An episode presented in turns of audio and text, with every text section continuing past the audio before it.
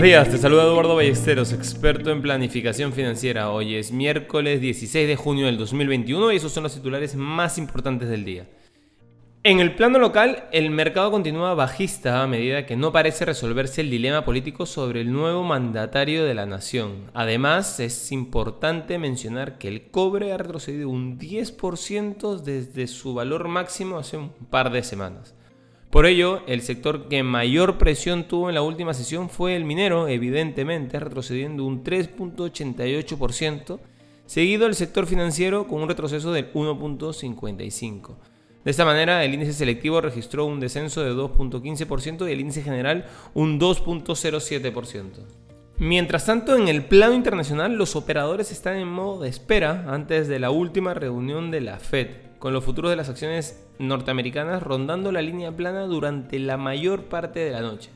Aunque no se espera que el Banco Central tome ninguna medida, habrá muchos comentarios de acompañamiento cuando el presidente Jerome Powell suba al escenario a las 2 y media de la tarde.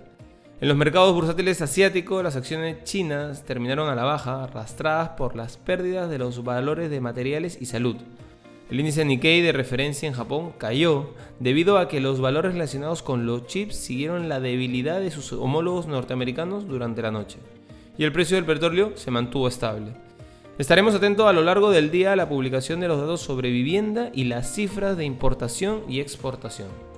Por otro lado, importante mencionar que China ha ordenado a las empresas estatales que limiten su exposición a los mercados de materias primas en el extranjero. Además, empezará a liberar sus reservas para garantizar el suministro y la estabilidad de los precios. Se trata de otro intento de China en las últimas semanas para limitar el impacto de las subidas de los precios de las materias primas en los precios de consumo y el crecimiento económico. Junto con el impulso crediticio de China, que se ha vuelto negativo, esto supone un claro viento en contra para los precios de las materias primas de cara al futuro, como comentamos, el cobre, tras un enorme repunte, ha bajado más de un 10% en el último mes.